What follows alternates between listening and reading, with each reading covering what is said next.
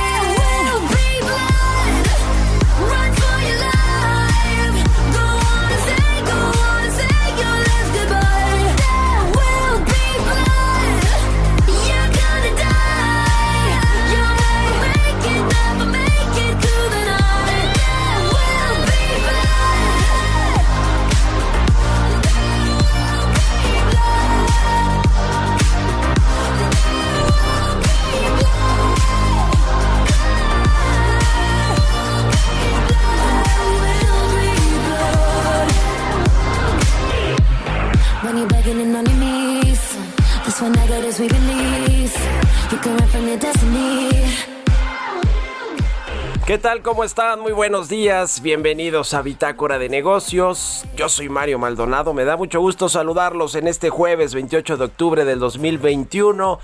Son las 6 de la mañana con 4 minutos y estamos transmitiendo en vivo desde la Ciudad de México aquí en la cabina de El Heraldo Radio.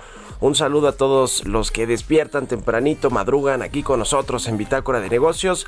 Un saludo a quienes nos escuchan por la 98.5 de FM en el Valle de México, en Guadalajara, Jalisco por la 100.3 de FM, en Monterrey, Nuevo León por la 99.7 de FM y en el resto del país en eh, pues eh, diferentes ciudades, estados de la República Mexicana, en Ciudad del Carmen, Coatzacoalcos, Colima, Culiacán, La Laguna, en Monterrey, ya dijimos, Morelia, Oaxaca, San Luis Potosí, Tampico, Tapachula, en fin, a todo el país mandamos un saludo si nos están escuchando y les agradecemos como siempre que pues sintonicen el Heraldo Radio. Comenzamos este jueves con un poco de música. Esta semana estamos escuchando canciones para formar tu playlist en este 2021 que es Día de Muertos, que se celebra este fin de semana, este puente, el Halloween o el Día de Muertos más bien para ser más mexicanos. Eh, y esta canción se llama There We Blood y es de una cantante que se llama Kim Petras. Es la segunda pista del mixtape con temática de Halloween de esta cantante alemana, Kim Petras, que, cuyo disco se llama Turn of the Light. Fue lanzado el primero de octubre del 2019 y esta cantante eh, pues se describe eh, eh, describe el sonido de la pista como la canción de Big Pop más atrevida y desagradable. Bueno, There Will Blood, There Will Be Blood de Kim Petras. Así que vamos a escuchar esta canción a lo largo del programa y le entramos a la información. Vamos a platicar con Roberto Aguilar los temas financieros más relevantes. Hay un atasco logístico y la inflación que agobian las finanzas de las empresas globales.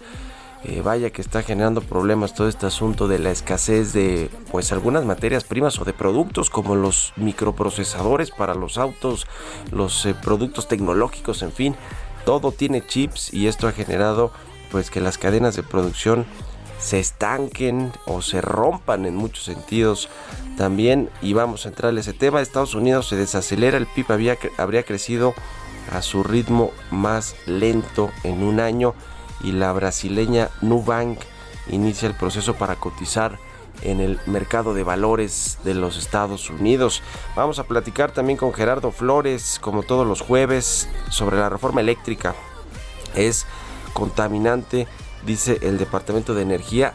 Vaya reporte que se filtró del Departamento de Energía de los Estados Unidos dice que la reforma eléctrica que propone el presidente López Obrador va a generar muchos eh, contaminantes a la atmósfera, mucho dióxido de carbono y además pues lo que todos los especialistas han dicho, que la electricidad va a ser más cara. Vamos a platicar al ratito eh, precisamente a propósito de este asunto con Héctor Sánchez López, consejero independiente de la Comisión Federal de Electricidad, sobre este tema del Departamento de Energía de los Estados Unidos, lo que dice con respecto a la reforma eléctrica y también sobre lo que dijo Manuel Barlet en la comparecencia con los legisladores y en particular lo de la tarifa única que dice Manuel Barlet que a partir de esta reforma se va a, generar es posible. No vamos a, preguntar por lo menos los detalles al consejero independiente de CFE, Héctor Sánchez López, y vamos a hablar también, a presentar una parte de una entrevista que hicimos ayer, le comentamos con el procurador fiscal de la Federación, Carlos Romero,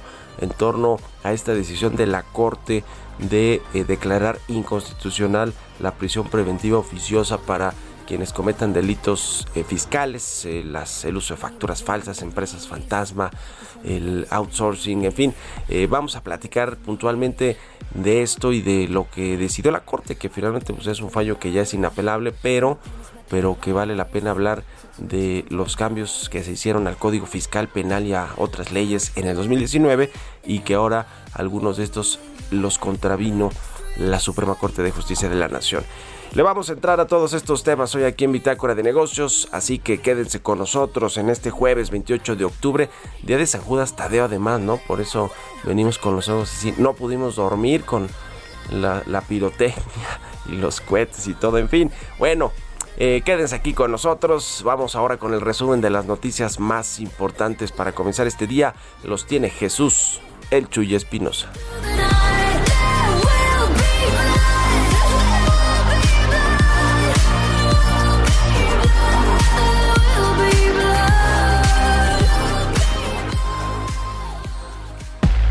El resumen.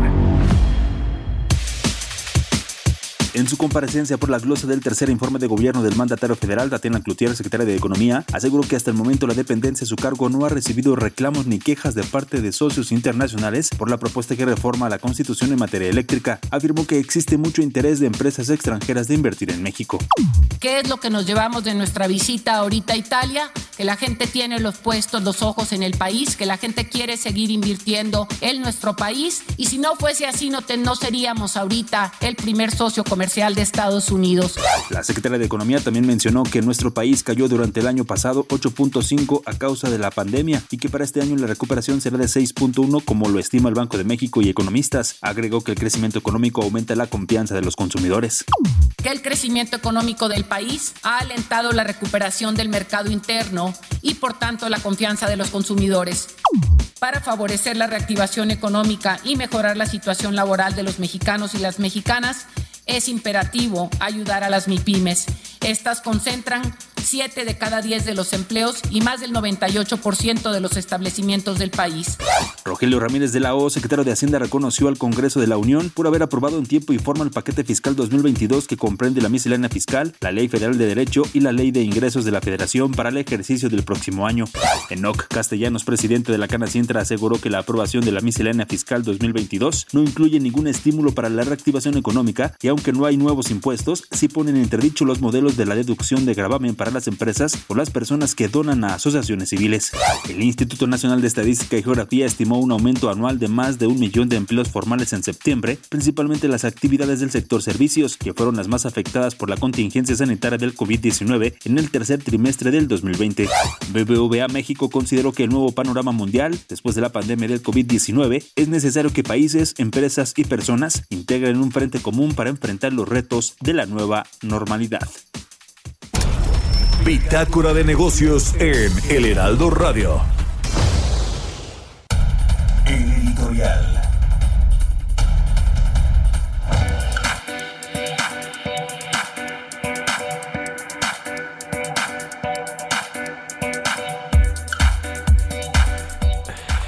Bueno, pues se siguen los movimientos en el gabinete y aunque se trata de personajes que no son muy conocidos públicamente, digamos, como algunos secretarios de Estado, eh, como algunos eh, pues funcionarios ahí que tiene cerquita el presidente López Obrador, se anunció ayer y fue el propio presidente eh, un movimiento de Gabriel García Hernández, el otrora operador electoral, estrella de los eh, programas de sociales del, bienestar, de estos superdelegados que pues después de las, de las elecciones intermedias, que fue un desastre aquí en la Ciudad de México, el presidente pues prácticamente lo corrió de su, de su cargo como coordinador de los programas sociales en los estados y regresó al Senado sin pena ni gloria, prácticamente no hizo nada en el Senado este eh, pues funcionario de la 4T, Gabriel García Hernández, y ahora el presidente López Obrador pues lo regresó a pues a coordinar, hay un proyecto en la laguna, un proyecto de agua,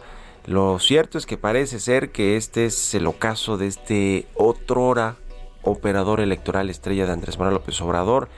Eh, eh, lo habían puesto como operador también del asunto de la elección que viene en Oaxaca y pues desde ahí también lo volvieron a defenestrar para pues darle este encargo le decía de coordinar un proyecto de agua en la laguna.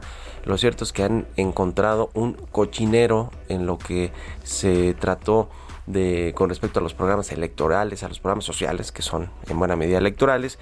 Durante el paso que tuvo este funcionario Gabriel García Hernández y que bueno, pues ahora parece que está en el ocaso eh, defenestrado de la 4T, encargado de este plan de agua saludable en la laguna, que es prácticamente su destierro de la operación política de Morena de aquí hasta el 24 y pues en buena medida cayó de la gracia del presidente López Obrador y no parece que vaya a recuperarse, aunque seguramente habrá otras lecturas de que va a operar ahí las elecciones de, de Coahuila, eh, en fin, pero bueno, la mar era mucho más relevante Oaxaca y de ahí lo quitaron para irse a este proyecto de agua saludable en la laguna. En fin, pues vaya que ha caído como el presidente López Obrador cuando no le funcionan sus eh, los, su equipo cercano, adiós, no media casi ni palabra con ellos, se de Irma Herendia Sandoval, en fin, y de ahí para atrás y podemos decir mencionar a muchos de estos de estos funcionarios. En fin,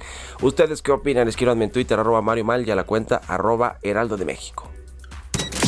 Economía y mercados. Roberto Aguilar ya está aquí en la cabina del Heraldo Radio. ¿Cómo estás, mi querido Robert? Buenos días. ¿Qué tal, Mario? Me da mucho gusto saludarte a ti y a todos nuestros amigos. Fíjate que se acaba de dar un sondeo que hizo la agencia Reuters que dice que una reducción demasiado rápida del estímulo de emergencia por los bancos centrales y más disrupciones en la cadena de suministro son algunos de los principales riesgos para la economía mundial el próximo año mientras persista la pandemia esto, te decía, dijeron economistas en una encuesta global que realizó Reuters. Interesante porque, bueno, pues sí hay un tema importante de la convergencia. Participaron más de 500 economistas. Dos riesgos inminentes sobre la economía global que se están visualizando. Y bueno, pues fíjate que Justamente las bolsas mundiales retrocedían desde sus máximos históricos, ya que los informes de beneficios de las empresas reflejaban los problemas actuales de la cadena de suministro, mientras que los inversionistas también estaban pendientes de las próximas reuniones de los bancos centrales para evaluar si el endurecimiento de la política monetaria podría adelantarse. Un poquito más tarde vamos a tener la decisión del Banco Central Europeo. También es probable que la economía estadounidense haya crecido a su ritmo más lento en más de un año en el tercer trimestre, justamente debido al aumento de las infecciones que ha puesto aún más a prueba las cadenas de suministro mundiales y ha provocado la escasez de bienes como los automóviles. También se espera que el informe anticipado del Producto Interno Bruto, la primera de las tres lecturas, también muestra una fuerte inflación alimentada por la escasez de todo en toda la economía y el dinero de ayuda a la pandemia por parte del gobierno, lo que podría reducir el crecimiento. La reciente reducción del estímulo fiscal y el huracán Aida, que devastó la producción energética de Estados Unidos a finales de agosto, también van a pesar sobre la economía. En unos minutos más vamos a saber, Mario, el dato de la, primera lectura del comportamiento de la economía estadounidense del tercer trimestre del año, que bueno, pues se anticipa va a desacelerarse.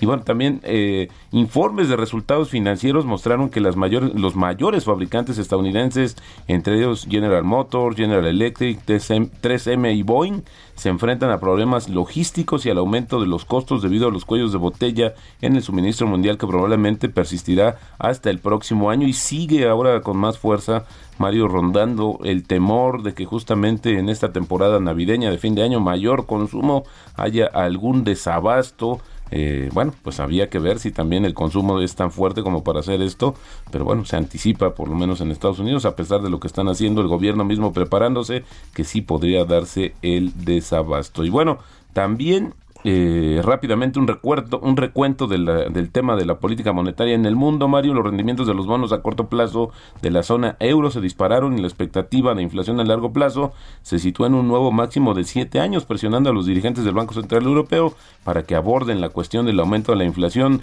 cuando se reúnan hoy más tarde. El Banco de la Reserva de Australia no hizo ninguna oferta de compra en un bono estatal que constituye el eje de su programa de estímulos, avivando las, las especulaciones del mercado sobre una pronta subida de las tasas. Asimismo, el Banco de Canadá sacudió a los mercados al poner fin a su compra de bonos y anunciar una subida a más tardar en abril. Y tal como se esperaba, el Banco de Japón mantiene su objetivo de tasas a corto plazo y el Banco Central de Brasil, Mario, ayer sube la tasa de interés de referencia en 150 puntos básicos, profundizando la lucha contra el deterioro de las perspectivas de la inflación después de que el gobierno decidió flexibilizar el límite constitucional del gasto público. Y bueno, también el tema, el recuento de cómo va la pandemia en el mundo. Más de 245 millones de personas han sido infectadas. los decesos ya están en 5.2 millones. Y por el otro lado, las dosis aplicadas ya alcanzaron 6.940 millones, con una tasa promedio diaria de 28 millones, que sigue siendo muy baja.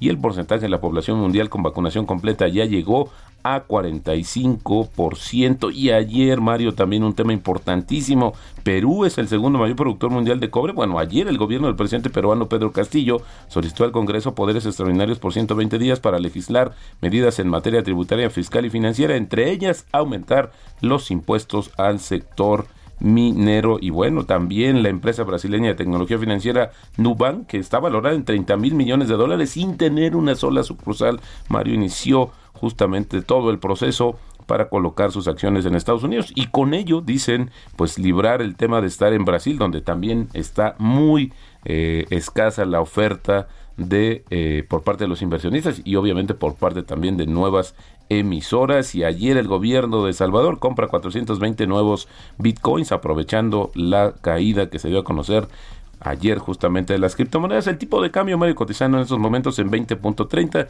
Tenemos una apreciación mensual de 1.5%. La frase del día de hoy, no debes comprar una acción porque está barata, sino porque debes de saber mucho sobre ella. Y esto lo dijo en su momento Peter Lynch. Pues ahí está. ¿Cuánto va a recaudar esta compañía Nubank? En, pues, ¿dónde, se va a cotizar? ¿En el Nasdaq? Eh, se va a cotizar justamente en el Nasdaq. Esa es una de las intenciones. Ahora está valorada en 30 mil millones de dólares. Lo que se ha hablado es que podría llegar a los 45 mil millones de dólares, Mario, con la oferta y se situaría en el valor más alto del banco más grande de Brasil. Así es que bueno, pues sí, esto es una la economía digital a todo lo que da a todo lo que da. Gracias, Robert. A contrario, muy buenos días, Mario. Roberto Aguilar, síganlo en Twitter, Roberto AH, 6,20, vamos a otra cosa. Políticas públicas y macroeconómicas. La reforma eléctrica o contrarreforma eléctrica del presidente López Obrador es contaminante y costará más a los mexicanos. Eso advierte el Departamento de Energía de los Estados Unidos y vamos a platicar de esto con Gerardo Flores. ¿Cómo estás, mi querido Gerardo? Muy buenos días.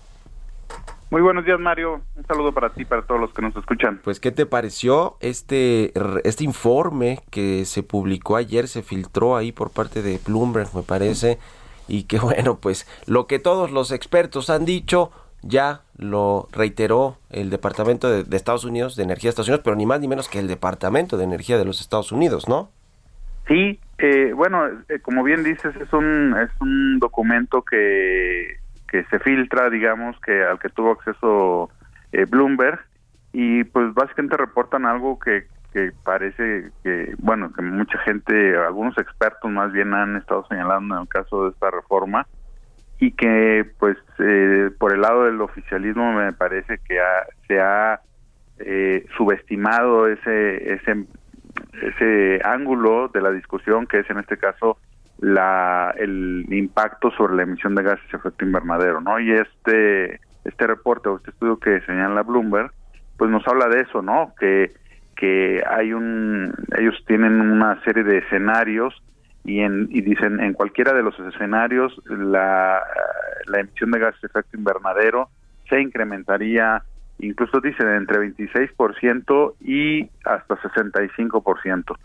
Eh, me parece que es una parte importante del debate que no se ha abordado y que es necesario que se aborde, sobre todo en el contexto que estamos viendo de, por ejemplo, la, la cumbre climática en Escocia, que va a tener, eh, se va a llevar a cabo en, en estos días.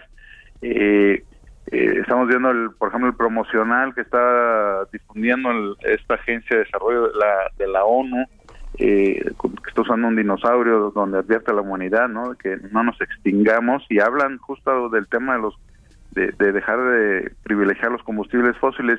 Y esta reforma pues es lo que tiene eh, tiene un menosprecio por las energías renovables como son la eólica y la solar y, una devoción pues por lo, que es lo, lo antiguo no que en ese caso básicamente son los combustibles fósiles. Entonces me parece que es una llamada a tiempo y, además es una llamada del gobierno de Estados Unidos este, de manera preliminar, pues sí señalando las preocupaciones en torno a esta reforma, ¿no? Pues sí, claramente, a ver, es que le da los dos puntos eh, específicos torales de esta eh, contrarreforma, ¿no? Uno son los costos, el gobierno dice va a haber costos más bajos, una tarifa única y al ratito vamos a platicar con un consejero independiente de la CFE sobre esto, pero a ver, habla de costos más bajos para todo mundo y además de que no se van a privilegiar las energías sucias o la producción de electricidad a través de combustibles fósiles, pero el Departamento de Estados Unidos le pone el, dedo en la llaga ahora sí que en estos dos temas. Exactamente. Y ponen los números porque lo, que dice el gobierno todo es este digamos es, es eh, verbal o retórica, no hay un documento que, que acredite todo lo que está eh, señalando el gobierno, ¿no? No hay, no hay estudios, no hay números. que, va a acabar todo este asunto? Porque más allá de que ya te hemos preguntado ahí de si crees que va a pasar o no, pero el, el debate legislativo y, y, lo que dice Estados Unidos, qué tanta injerencia puede o no tener, lo que pueda pasar con las indemnizaciones, con eh, los eh, paneles de soluciones de controversias bajo el TEMEC, o sea, ¿qué, qué, qué, crees que va a pasar en 30 segunditos, mi querido Gerardo? Yo, yo creo que el gobierno y, las bancadas este, afines han subestimado esa parte me parece que eh, conforme se acerca la fecha van a, darle más seriedad y yo creo que pues va a pasar lo mismo que con la ley de la industria eléctrica. En el caso del Congreso, pues fue así como que voy derecho, no me quito, no se escuchó nada del debate eh, y pues la pasaron tal cual, ¿no? Yo creo que la intención es la misma. Pues sí, sin duda que el presidente quiere que la pasen sin que le cambien una coma, o sí, tal vez una coma, pero nada de fondo. Gracias, mi querido Gerardo, te mando un abrazo, buenos días. Igualmente, Mario, buenos días. Gerardo Flores R en Twitter, síganlo y nos vamos a la pausa, regresamos.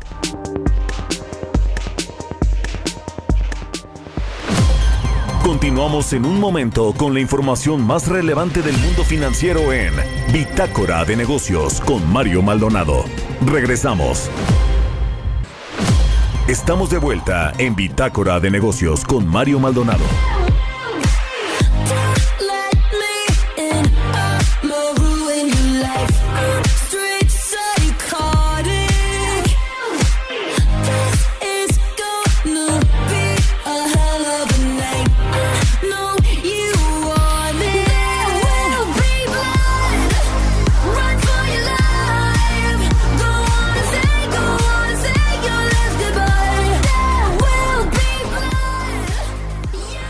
Ya estamos de regreso aquí en Bitácora de Negocios. Son las 6 de la mañana con 30 minutos, tiempo del centro de México. Regresamos escuchando un poco de música. Esta canción de Kim Petras se llama There Will Be Blood. There Will Be Blood. es una. Estamos escuchando playlist o canciones de los playlists de Halloween o de Día de Muertos. Y esta es de una cantante alemana que yo no había escuchado, pero que suena bien. Kim Petras y de su álbum Turn Off the Light y la canción There Will Be Blood. Bueno, vámonos al segundo resumen de noticias con Jesús Espinosa.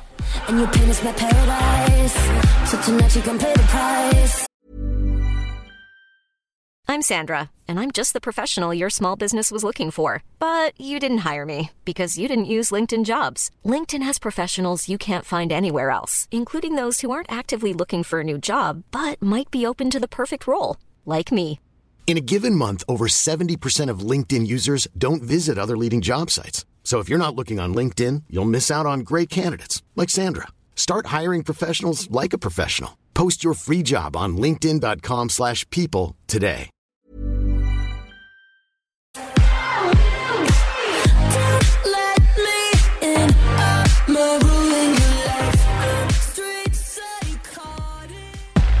El resumen. Titular de la Secretaría de Economía, Tatiana Cloutier, señaló que el próximo 9 de noviembre, la dependencia a su cargo presentará a su contraparte estadounidense una propuesta para la fabricación de semiconductores en donde México se encargará específicamente de tres áreas. Carlos Ramírez, ex titular de la CONSAR, consideró que el tope a las comisiones a las AFORES, que fue promovido por el gobierno, que se aplicará desde inicios del próximo año, corresponde a que los bancos no puedan cobrar más de 57 centavos al año por cada 100 pesos depositados por los cuentavientes. De acuerdo con expertos, en lo que va del año, el precio del gas natural de Estados Unidos se ha disparado 120% y de mantenerse esa tendencia, los costos de generación eléctrica van a incrementarse en México, poniendo presión en los subsidios para los usuarios. Volaris anunció que va a iniciar operaciones en vuelos comerciales desde el Aeropuerto Internacional Felipe Ángeles hacia Tijuana y Cancún a partir del 21 de marzo del 2022. El Instituto Federal de Telecomunicaciones informó que en el último año las líneas de telefonía celular con servicio de Internet aumentaron 12.6%, adicionando 9.1 millones de conexiones al corte de junio del 2021 se registraron 86 líneas por cada 100 habitantes, mientras que en junio de 2020 se tenían 77 líneas por cada 100 habitantes, lo que representa un incremento del 11.7%. Entrevista. Bueno, le decíamos sobre este tema de la Suprema Corte de Justicia de la Nación en torno a las reformas fiscales y penales que se hicieron en el 2019 se aprobaron, entraron en vigor, incluso varios de los casos contra factureros y quienes utilizaron estos esquemas de outsourcing ilegal pues ya se, eh, se dieron, digamos, se giraron órdenes de aprehensión, se presentaron denuncias, querellas que se judicializaron, terminaron en órdenes de aprehensión y se, y se hicieron ya pues eh, bajo esta nueva eh, marco jurídico legal que ahora no todo lo echó para atrás la Suprema Corte de Justicia, pero sí el tema particular de la prisión preventiva oficiosa para quienes cometan estos delitos fiscales de uso de facturas, de defraudación fiscal, de, operaciones simuladas. Y le decía que ayer platicamos con el procurador fiscal de la Federación, Carlos Romero Aranda, sobre este fallo de la Suprema Corte de Justicia. Vamos a escuchar lo que nos dijo, pero digamos que en pocas palabras dice que atenta o va a atentar contra la recaudación fiscal. Vamos a escuchar parte de esta entrevista. Mario Maldonado en Bitácora de Negocios. Procurador, muy buenos días. Mario, muy buenos días. Gusto en saludarte y un saludo a todos. todos. Gracias por tomar la llamada. Pues, eh, ¿qué le pareció esta resolución de la Suprema Corte de Justicia? Ocho votos a favor de declarar inconstitucional esta prisión preventiva para quien cometa estos delitos fiscales. Mira, antes que nada, nosotros somos muy respetuosos de las decisiones que tome la Suprema Corte de Justicia de la Nación. Sin embargo, nosotros no podemos estar de acuerdo con esta resolución porque en primer lugar consideramos que sí podría tener un efecto en la recaudación al eh, afectar la percepción de riesgo. Y en segundo lugar consideramos que no tomaron en cuenta todas las circunstancias especiales que se pueden tener en la prisión preventiva o la, los procesos que se llevan para tener prisión preventiva, sobre todo en delitos fiscales. Por un lado, abarca el que no solo es eh, en la decisión de la, de la Fiscalía o de la Procuraduría Fiscal, está el SAT, la Procuraduría Fiscal, la Fiscalía General de la República y un juez para poder determinar si hay prisión preventiva oficiosa o no. Y en segundo lugar, eh, mencionaban también de que siempre eh, se criminaliza la pobreza con la prisión preventiva. Sí. Eh, nosotros consideramos que no se criminaliza la pobreza porque en delitos fiscales lo que sucede es que el primer tema es el monto para tener prisión preventiva oficiosa y se arriba de 8.6 millones de pesos. Es decir, con facturación falsa tuvo que haber sido un comprobante por arriba de 24 millones de pesos. Eso no es criminalizar la pobreza en nuestra opinión. Ahora, eh, esta ponencia del ministro Franco se va a turnar a otro, a otro ministro, pero bueno, prácticamente esto es un hecho consumado. Eh, se va a declarar o se declaró ya inconstitucional este asunto ¿Cómo eh, pues va a afectar esto precisamente los casos que ya están actualmente juzgándose por estos asuntos de uso de facturas falsas, em, empresas fantasma, operaciones simuladas, defraudación fiscal? Eh, ¿Tendrá algún efecto o es eh, de aquí hacia adelante? ¿Cómo está el asunto? En los asuntos que tenemos en trámite no afecta absolutamente en nada porque muchos de los asuntos que tenemos vienen trabajándose de años anteriores a 2020. Esta reforma es vigente de 2020 en adelante así que no tiene ninguna afectación. No hay afectación. Eh, una de las eh, ministras que estuvo en contra de declarar inconstitucional este tema de la prisión preventiva para los delitos fiscales, hablaba precisamente del daño que se le hace al eh, gobierno, al erario mexicano de hasta dos billones de pesos por la defraudación fiscal. Este, este asunto, ya nos decía procurador, pues sí le va a seguir afectando al país en términos de, de recaudación. Eh, sin embargo, en la Corte consideran que, pues sí, le pega a México en, este tema, pero no es un asunto de seguridad nacional. Ese tema en particular, ¿cómo lo ve? Mira, en primer lugar, sí hay una afectación a las finanzas públicas, porque se calculaba que de 2014 a 2018, cada año se eh, evadían cerca de 500 mil millones de pesos. El hecho de que se le quite prisión preventiva a estos delitos, pues sí afecta la percepción de riesgo, porque eh, la gente sabe que si compra facturas, puede, hay consecuencias. Y una de ellas es la prisión preventiva. El quitar la prisión preventiva, pues le baja esa percepción de riesgo y la gente no inhibe el, comprar facturas. Pero por otro lado, el, el, hecho de que se afecte con 500 mil millones de pesos es casi el 10% del presupuesto nacional. Si no tienes dinero para pagar salarios, si no tienes dinero para pagar servicios públicos, si no tienes dinero para producir gasolina, por supuesto que es un tema que afecta a la seguridad nacional del país, la operación propia de, la, de, nuestra nación. Eh, ahora, la aplicación de la justicia en términos de defraudación fiscal, uso de facturas falsas, operaciones simuladas, eh, ¿cómo va a ser a partir de ahora? Porque yo escuchaba ya algunos de los ministros que votaron en favor de declarar inconstitucional esta prisión preventiva. Decían que finalmente si un juez considera que se pueden extraer de la justicia eh, algún presunto culpable o delincuente de, temas fiscales, pues lo pueden, pueden declarar la prisión preventiva de todos modos. Eh, sí, es prisión preventiva justificada. Pero a diferencia de la, de la oficiosa, de que cuando se configura el delito inmediatamente se ordena la prisión preventiva, aquí la autoridad, eh, en este caso la Procuraduría Fiscal y el, el Ministerio Público, tienen que justificar plenamente por qué se podría evadir de la justicia. Y sin embargo, pues aunque lo justifiques a veces, los jueces pueden determinar que no. Y lo que nos ha sucedido a lo largo de los años, nosotros tenemos un buen número de órdenes de captura, órdenes de aprehensión, sin ejecutar, porque cuando saben que perdieron ya ante un juez de control, se van del país. Tienen la capacidad económica, todos los recursos a su alcance para poder hacerlo y lo hemos visto en casos muy emblemáticos, por ejemplo, de, quienes utilizaban facturas falsas o, aplicaban estos esquemas de subcontratación laboral, el famoso outsourcing.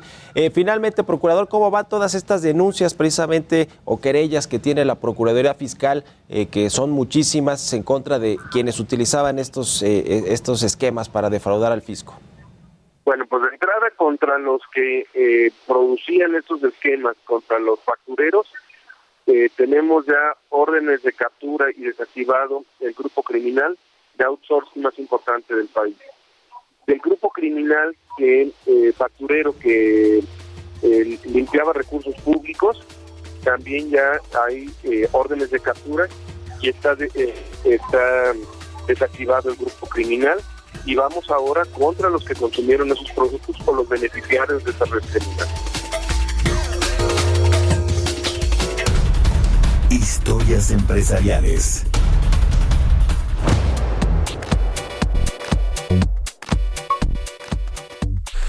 Bueno, pues esta compañía llamada Red Lemon va a cruzar las fronteras. Es una compañía mexicana que intentará internacionalizarse, por lo que va a probar suerte en el mercado de Estados Unidos y Sudamérica. ¿Qué es esta empresa y por qué tiene estos planes de expansión internacional? Nos cuenta Giovanna Torres.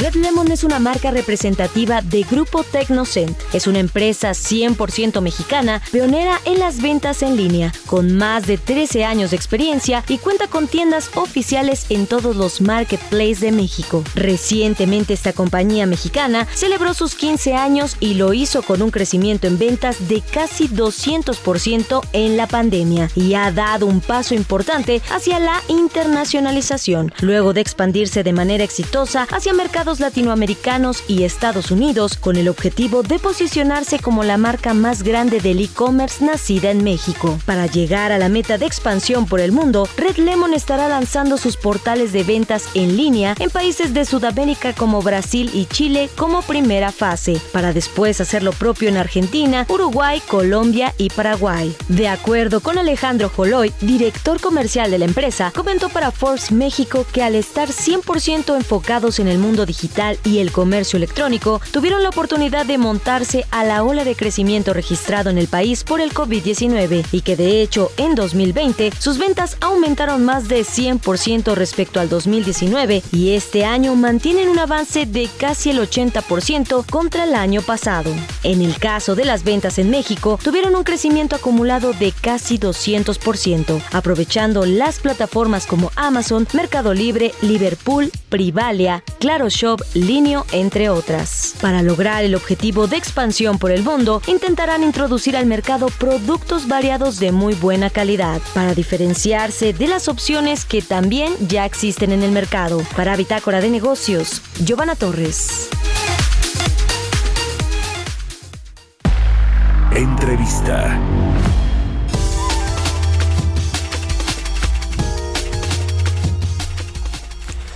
Bueno, pues eh, sobre este tema de la contrarreforma eléctrica, eh, que bueno, hay mucho, mucha información, muchos comentarios y hemos platicado ya aquí eh, un par de veces o una vez, pero no nos, no nos quedó tiempo y tuvimos que retomar la llamada al siguiente día con el consejero independiente de la Comisión Federal de Electricidad, Héctor Sánchez López, a quien de nueva cuenta buscamos y le agradecemos que nos tome la comunicación. ¿Cómo está, consejero? Muy buenos días.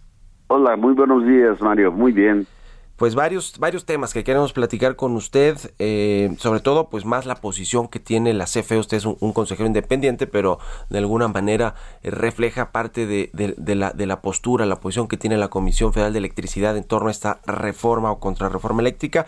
De entrada quiero preguntarle pues por la noticia que corrió ayer como pólvora en las en los medios digitales, en, en los medios tradicionales sobre el, lo que opina el Departamento de Energía de los Estados Unidos sobre esta reforma eléctrica dice en pocas palabras que va a ser más contaminante y más cara para los mexicanos. ¿Qué opina? Bueno, mira, yo creo que eso es lo que han venido tratando de asustar con varios conceptos. Uno, que va a ser más eh, contaminante. Otro, que va a ser más cara, ¿no? Entonces yo creo que son dos cuestiones que habrá que definir con mucha claridad para, para la gente. Eh, Comisión Federal es el líder en México de generación de energía limpia. No es cierto que, la, que toda la inversión que hay en México en electricidad es para generar energía limpia. Solo generan entre el 7 y el 8% de la energía limpia que se consume eh, que se consume mientras que CFE eh, genera más del 15%. Tenemos la generación de las hidroeléctricas, de las de la nucleoeléctrica, de la geotérmica, de algunas eólicas y fotovoltaicas de Comisión Federal de Electricidad. Entonces creo que no va por ahí. Pretenden eh, asustar y engañar a la gente de que con eso vamos nosotros a producir energía energía que contamine el ambiente. Yo creo que las los particulares pues están generando, si generan solo el 7-8% de energía limpia, eh, entre comillas, de las eólicas y las fotovoltaicas, bueno, lo demás, ¿cómo lo generan? Si están generando el 62% de la energía en México. Lo, energía, lo generan con, con energía fósil, con combustible fósil. Es decir, queman, queman gas. Entonces están también contaminando el ambiente y eso no lo dicen. Pareciera que lo que está en discusión es Comisión Federal quema combustóleo, quema carbono, quema, quema gas y nosotros pura energía limpia. No es cierto, no es cierto eso, entonces yo creo que es importante dejar claro que no se pretende eh, generar solo energía limpia. Incluso en la reforma se pretende que haya una transición energética para tratar de cumplir con los acuerdos de París, este Mario. Eh, a ver, eh, la CFE puntualmente, ¿qué porcentaje de su generación de energía eléctrica es de energías limpias o ha producido a través de alguna de algún mecanismo de energías limpias y qué porcentaje con combustóleo y carbón y demás? Mira, de carbono es el 3%, combustóleo es el 6% aproximadamente.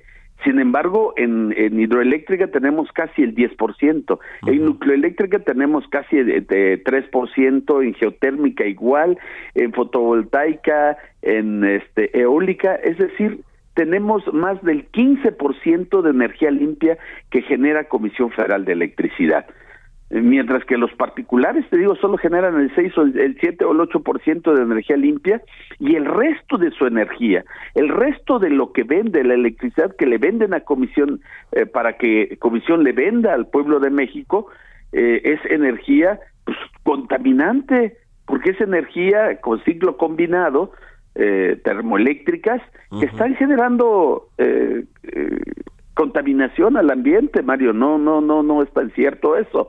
Ahora, lo otro de que va a ser una energía más cara, simplemente por una cuestión de lógica y de sentido común.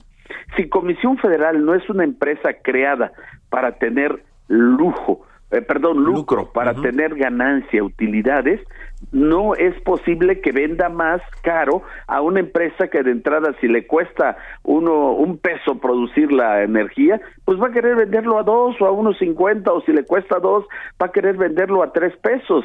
Entonces Comisión Federal, una empresa que procura bienestar a la población y un buen servicio, obviamente su finalidad última no es el lucro, no es la ganancia y la utilidad, sino un buen servicio y bajarle el costo a la electricidad, este Mario.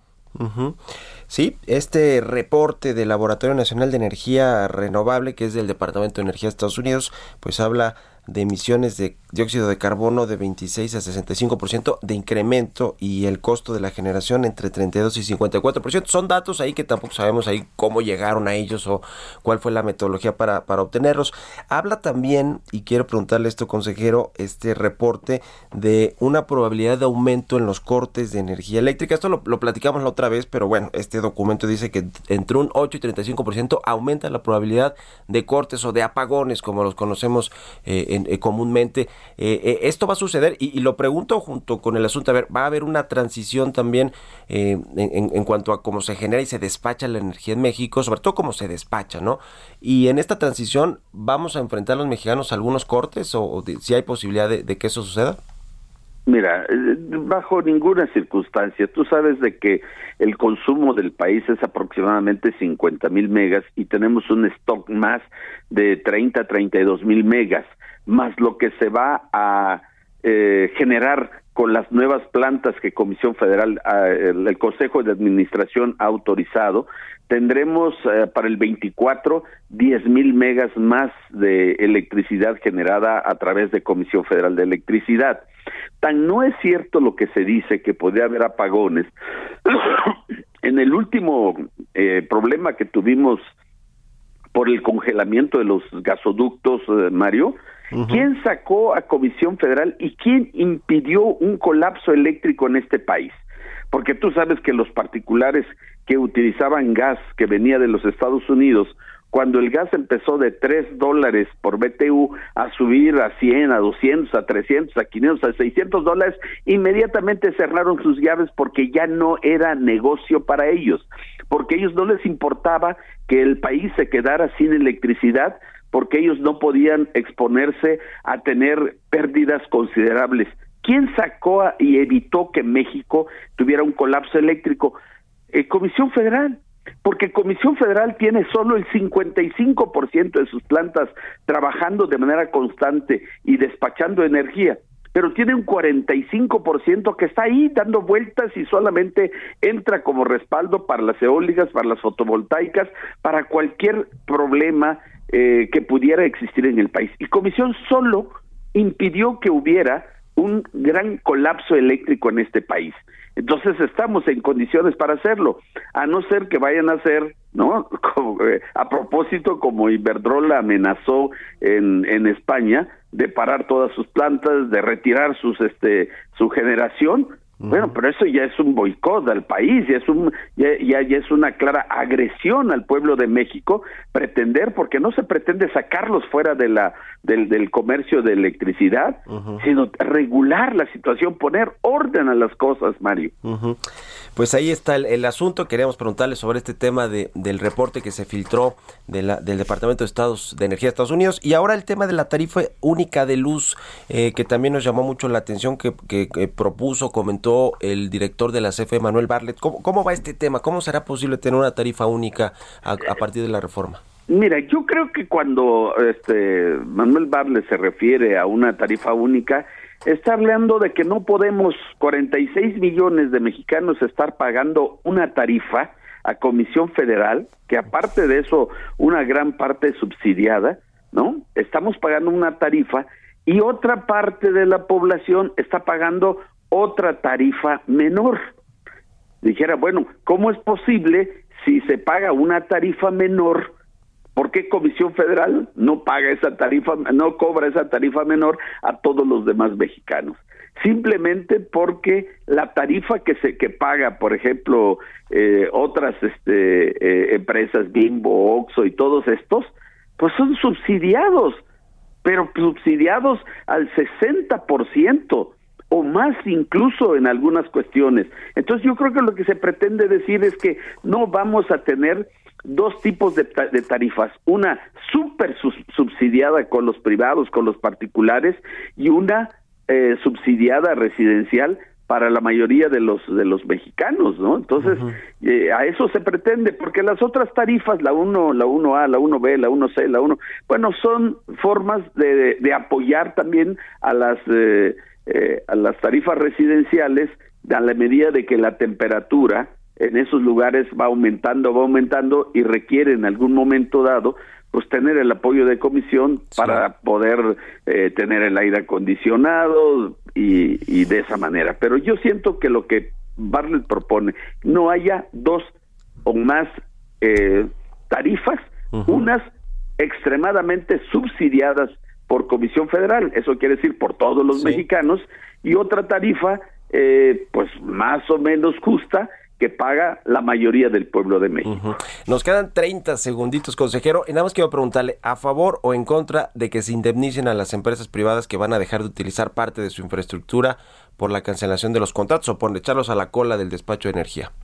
Bueno, yo creo que primero no tenemos por qué estar pensando casi en una expropiación, que no es lo que se pretende. Estas empresas no tienen por qué retirarse del mercado, no tenemos, en caso de que algunas empresas digan, bueno, a mí ya no me interesa estar en el mercado eléctrico eh, mayorista, este, quiero venderlo. Entonces podrá el Estado mexicano o otro particular comprarle y pagarle eh, por esas instalaciones que tiene. Pero aquí no es de sacar a nadie, eh, porque no se pretende de sacar a la iniciativa privada, a la inversión extranjera de la generación de energía. Entonces no podemos estar empezando. Pueden haber casos particulares que alguien quiera salirse del comercio de electricidad y quiera vender sus instalaciones, entonces habrá que no va a ser la regla. Le agradezco mucho como siempre, consejero Héctor Sánchez, consejero independiente de CFE. Muchas gracias y buenos días. Gracias, Mario. Hasta, luego. luego. Con esto los despedimos. Se quedan aquí en las frecuencias del Heraldo Radio con Sergio Sarmiento y Lupita Juárez. Nos vamos a la televisión, al canal 10 y nos escuchamos mañana aquí a las 6. Muy buenos días. Esto fue Bitácora de Negocios con Mario Maldonado, donde la H suena y ahora también se escucha. Una estación de Heraldo Media Group. Mom deserves the best, and there's no better place to shop for Mother's Day than Whole Foods Market. They're your destination for unbeatable savings, from premium gifts to show-stopping flowers and irresistible desserts. Start by saving 33% with Prime on all body care and candles. Then get a 15-stem bunch of tulips for just $9.99 each with Prime. Round out Mom's menu with festive rosé, irresistible berry chantilly cake, and more special treats. Come celebrate Mother's Day at Whole Foods Market.